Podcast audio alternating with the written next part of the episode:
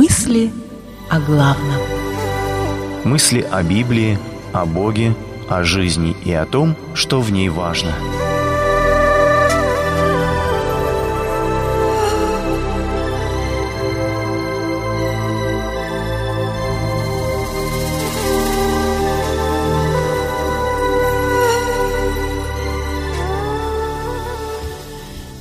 «Не дал мне и козленка».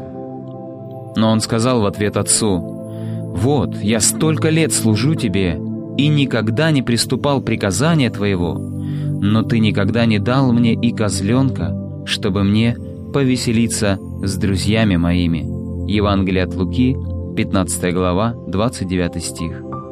Клайв Льюис писал, «Наши вкусы — это симптомы наших подлинных ценностей, которые могут отличаться от тех, о которых мы заявляем.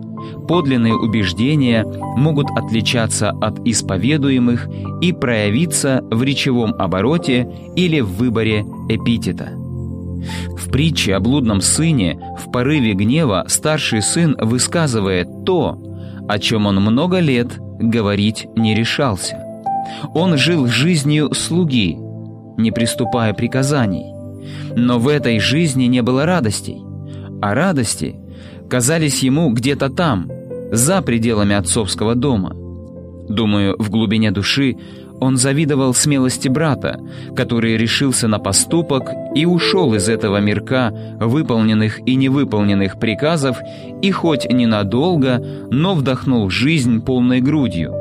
Он отгонял от себя эти мысли, но этот пир вывел его из равновесия, и он, наконец-то, высказал все только чтобы услышать, что и отец хотел с ним других отношений, и у него в мыслях не было обрекать сына на жизнь, лишенную радости. Что же и в какой момент пошло не так? Христиане исповедуют, что Бог — это высшее благо для человека. Но верим ли мы в это по-настоящему? Или мы в глубине души верим в козленка, которого жестокий отец почему-то никогда не дает — Апостол Павел молился о своих подопечных, чтобы у них открылись глаза, и они смогли по-настоящему поверить в то, о чем они говорят.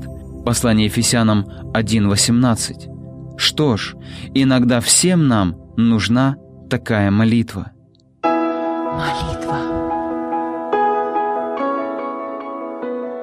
Отец Небесный, помоги мне по-настоящему верить в то, что Ты говоришь мне. Цитата из Библии приводится либо из синодального перевода, либо в современном переводе Российского библейского общества. Передача основана на публикациях Игоря Рахильгауза в открытой группе «Мысли о главном» в социальной сети Facebook. Произведено на радио Эли.